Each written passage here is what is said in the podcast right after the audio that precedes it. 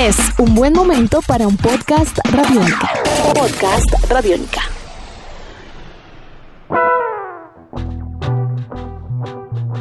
Bienvenidos a una nueva edición de la trilogía de las crispetas. Mi nombre es Iván García, arroba Don Bestia. Cuento con la colaboración y la producción del señor Giancarlo Vega. Él es primo de los Vega Brothers y bueno, eso dice la leyenda. Y hacemos la referencia de los Vega Brothers porque estamos en una serie dedicada a las películas de Quentin Tarantino. Ya todos sabemos que este año se estrena la película Once Upon a Time in Hollywood, novena cinta de Tarantino. Y pues bueno, hay una gran expectativa alrededor de todo esto. Una película que ya se presentó en el Festival de Cannes este año. Y como bien lo decía mismo Tarantino a través de una carta a, entre los asistentes al Festival de Cannes, decía pues que bueno, si tienen la oportunidad de ir al estreno, la experiencia de ir a ver la película es sorprenderse con su historia, con el guion, los diálogos y demás. Entonces él pedía a la gente no hacer spoilers, no contar detalles de la película. Así que mm, tomando ese consejo también nosotros queremos presentar este formato de la trilogía de las crispetas de una manera interactiva. Quiere decir que en algún momento de este rollo yo les voy a pedir que separen los audífonos con los cuales están escuchando este podcast. Por cierto, si están escuchándolo en un equipo de sonido, en una sala o de pronto van en un carro, no es muy recomendable porque en algún momento se va a volver esto todo un galimatías y van a decir, pero ¿cómo? ¿Qué es lo que está pasando? Porque van a oír dos cosas diferentes por cada canal del estéreo de su sistema de sonido, ¿de acuerdo? Entonces, la idea es que este podcast lo escuchen con audífonos. ¿Por qué? Porque por un lado va a ir una reseña o unos comentarios libres de spoilers para quienes de pronto aún no han visto la película y por el otro canal vamos a irnos con detalles de la trama, es decir, para quienes ya vieron la película o de pronto no les interesa el tema de los spoilers y antes eso les da más ganas de ir a ver la película, bueno, cada quien tiene su manera de matar las pulgas. Así que por lo pronto nos vamos con un recorderis. En el capítulo anterior de la trilogía de las crispetas reseñábamos la película Reservoir Dogs, Los perros de la reserva, la primera película que apareció en pantallas con los créditos escrita y dirigida por Quentin Tarantino. Dejamos por fuera de esta saga, de esta serie, la película True Romance, pues porque solamente el guion fue de Tarantino, pero la película realmente fue dirigida por Tony Scott. Un guion que él vendió, levantó la plata, hizo Reservoir Dogs. Cuando tuvo el gran éxito que tuvo la película Reservoir Dogs, pues él decidió darse como una especie de año sabático, se fue para Europa. Cuenta la leyenda que por allá se dedicó totalmente a la escritura del guion de lo que sería pues su segundo largometraje, titulado Pulp Fiction es algo que en los créditos de la película aparece la historia a cargo de Quentin Tarantino y Roger Avery, quien era su amigo, colega y con quien trabajaba en la tienda de video de la que hablamos ya en el capítulo anterior de la trilogía de las crispetas. Pues bueno, si quieren recordarlo, pues buscarlo igual, el capítulo Reservoir Dogs de la trilogía. En fin, el caso es que nos estamos ubicando entonces en el año 1994, que podemos agregar a lo que ya se ha hablado en numerosas ocasiones acerca de esta película, que en Colombia se tituló como Tiempos Violentos, y en algunos otros países de Latinoamérica América. Es una película importantísima dentro de la filmografía de Tarantino. Es una de las películas favoritas para muchos de los fans, no solo de Tarantino, sino también del cine en general. Es una película que se considera en algunos sectores como una piedra angular del cine postmoderno. Es una película que denota ya todo el imaginario o toda la manera en que Tarantino desarrolla sus guiones que cuenta con unos diálogos bien especiales, en el tema de la edición, saltos en el tiempo, lo cual es bien interesante también porque en esta reseña de la trilogía de las crispetas, en el canal de los spoilers, lo que voy a hacer es contarles cómo sería cronológicamente la película de principio a fin. Tampoco es nada nuevo, no es algo que no vayan a encontrar ustedes en internet, pero por si de pronto alguno no lo ha pillado o le da pereza buscarlo, pues aquí se la tenemos. Aquí le tenemos el orden cronológico de Pulp Fiction. Eso va a ser por el canal izquierdo, de los spoilers, pero más adelante les voy a decir en qué momento hay que cambiar o quedarse solamente con un audífono. Podemos mencionar también que esta es una película producida por Lawrence Bender, una vez más. Aparecen en los protagónicos John Travolta, Samuel L. Jackson, Uma Thurman, Harvey Keitel, Tim Roth, Amanda Plummer, María de Medeiros, Ving Rhames, Eric Stoltz, Rosanna Arquette, Christopher Walken, Bruce Willis. Hay una gran cantidad de historias y anécdotas alrededor de todas estas actuaciones y todos estos personajes.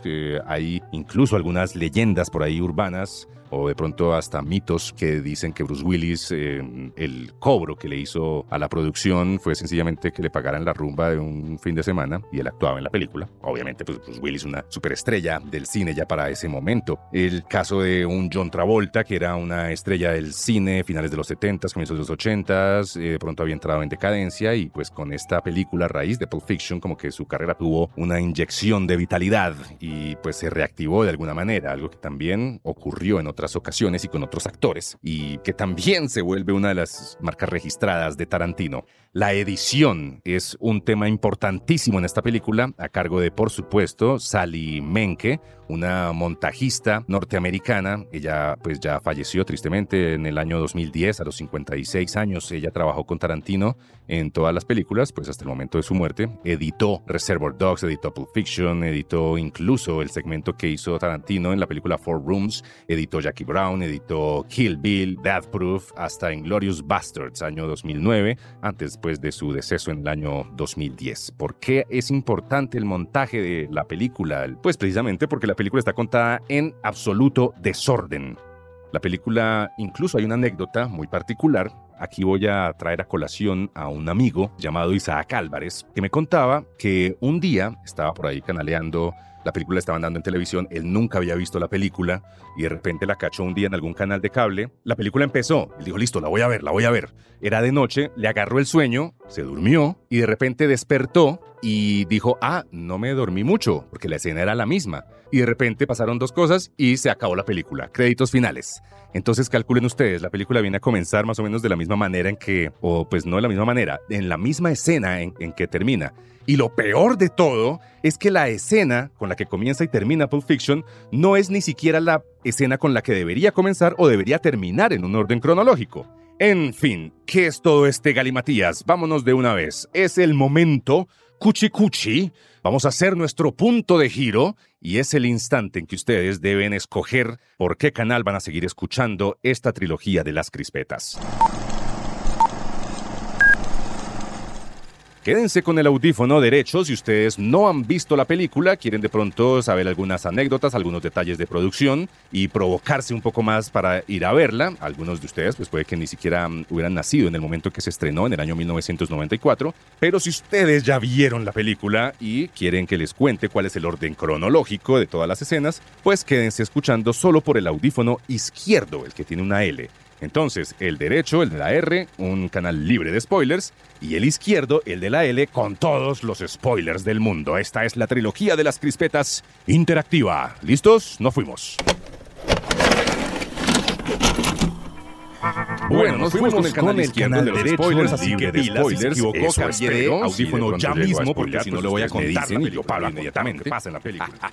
Vámonos entonces con ya estamos algunos detalles acerca de la realización, de la producción de la película Pulp Fiction. Pero resulta que se pueda considerar Vega son hermanos de la película Universal. ¿Quiénes son estos dos? Bueno, bueno, digamos que Vega, la película, la primera escena cronológicamente de la película es un recuerdo del boxeador dado por Michael Madsen y Vincent Vega, 30 años atrás, uno de los matones en la película un amigo de su padre, por militar, le entrega un reloj. Se sabe que en algún momento Tarantino había contemplado prisioneros de guerra, una especie de precuela, y decimos precuela porque, bueno, aquí me voy a atrever a echar un spoiler pequeñito, el reloj, voy a decir que pues en las dos películas, pues los dos personajes pues no logran ver la luz al siguiente día. ¿Será que, como no hay un futuro para los personajes, pues la historia, lo primero que ocurriría en los dos, pues tendría que ser la precuela, nosotras en el tiempo. Antes de luego de estos ocurridos encontramos a Vincent y Jules Fiction, quienes esta película se iba a llamar en algún momento Double D Vega, se iba a llamar también The Vega Brothers,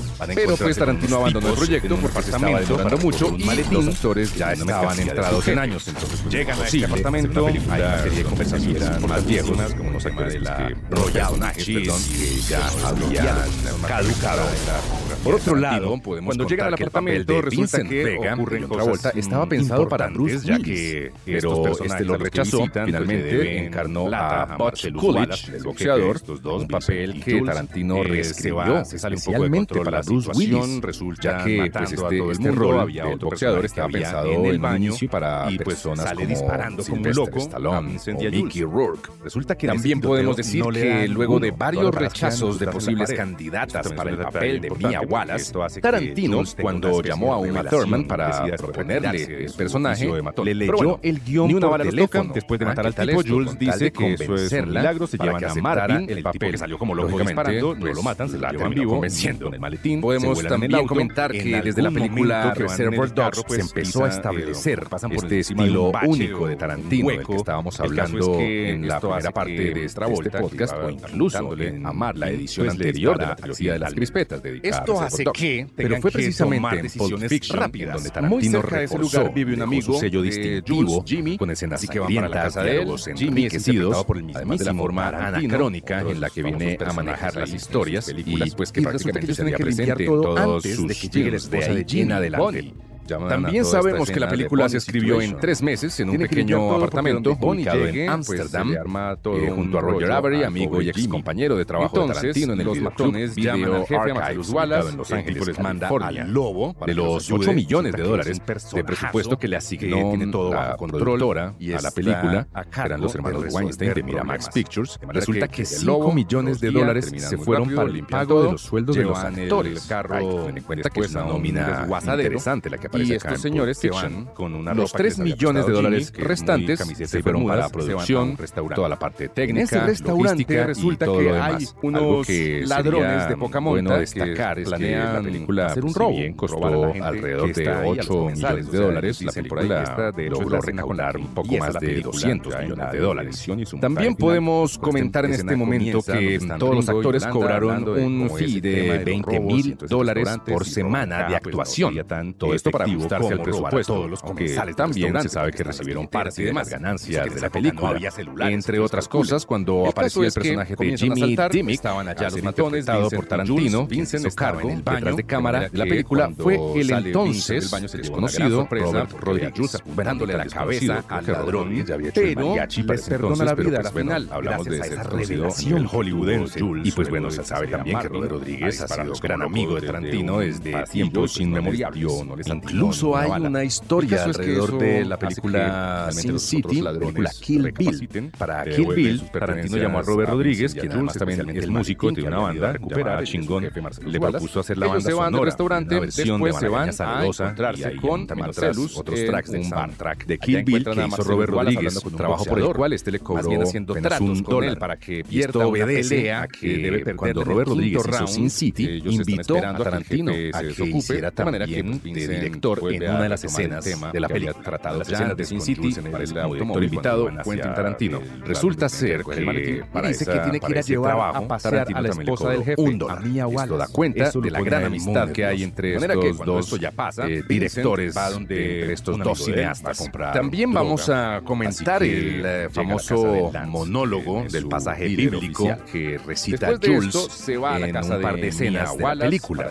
Estamos hablando de Ezequiel 25 Levítico 17 es un versículo que pues, aparece en la Biblia, pero no es tal cual como lo lee Jules en el guion de la película. Es decir, la película aparece Jules, vamos pues, a recordar, bueno, esta es pues, una de las escenas en las mujer tiene que recoger Jules un maletín, lado de Vincent, un maletín que su jefe, eh, que por cierto, ese maletín nunca se sabe qué había adentro, nunca llegamos a saber qué había, y hay una serie de mitos urbanos que no, es que en el maletín estaba el alma de Marcellus Wallace, por eso lleva mía la la casa del vendedor de drogas, logra salvarla con una y que hay una escena donde está pues, eh, pues, Wallace hablando con Butch y, de, su casa, sale Marcelus de espaldas y tiene una curita en la nuca, dice que por ahí se le salió el alma, entonces que en el maletín es hasta el alma de Marcelus Bueno, en fin, hay una gran cantidad de cosas por ahí. Fiction. El caso es que ahí aparece por primera vez en la película entonces a un relato de este pasaje bíblico que está despertando de un sueño. Otro momento en la película en que Jules lo recita, el padre militar, le cuenta la historia del reloj dorado de la, película, no que guardarlo para que detalles, por lo han visto sus captores. Pero lo que sí es cierto es que aparece por ahí dos veces. Así que vemos que este versículo nunca llegamos a ver la pelea. Pero lo que sí se sabe es que el arreglo que tenía con Marcelo Wallace originalmente por el 25 17 no le importó. Otro dato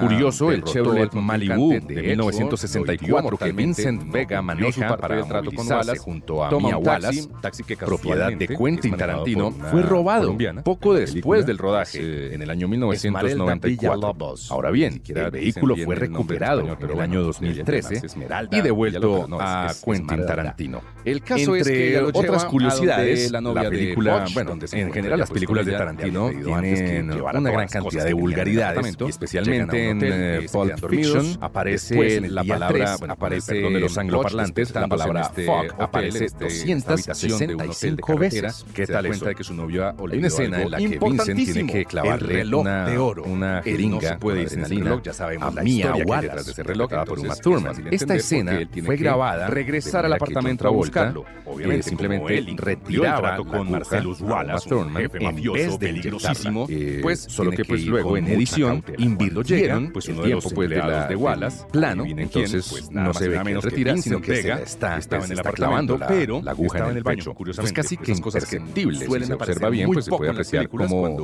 la marca en el pecho de Anya desaparece cuando ella revive, pero bueno, eso son una especie de spoiler aquí, así que me estoy metiendo en, y de repente, terrenos oscuros del, del canal izquierdo de este, de este podcast.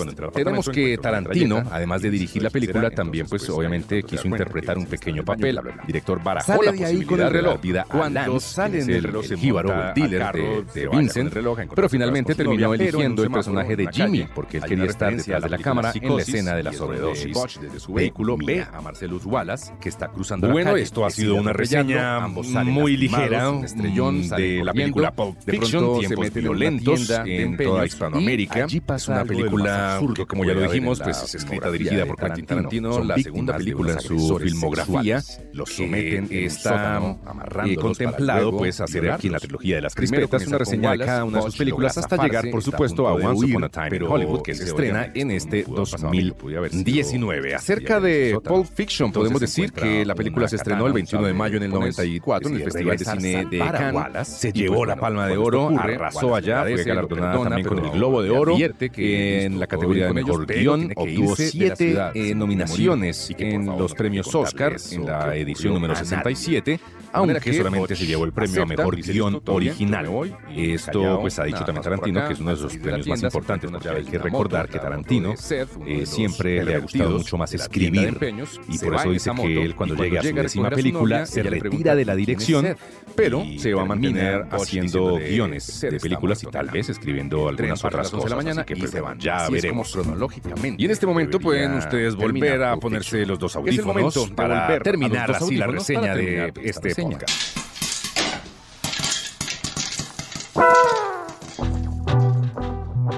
y bueno, así podríamos em, reseñar otras tantas cosas, pero es poco lo que podamos decir acerca de esta película de culto ya que no se haya dicho antes. Ya saben ustedes, una película que costó alrededor de 8 millones de dólares, recaudó mm, alrededor de 213 millones de dólares y que eh, si no la han visto es absolutamente recomendada.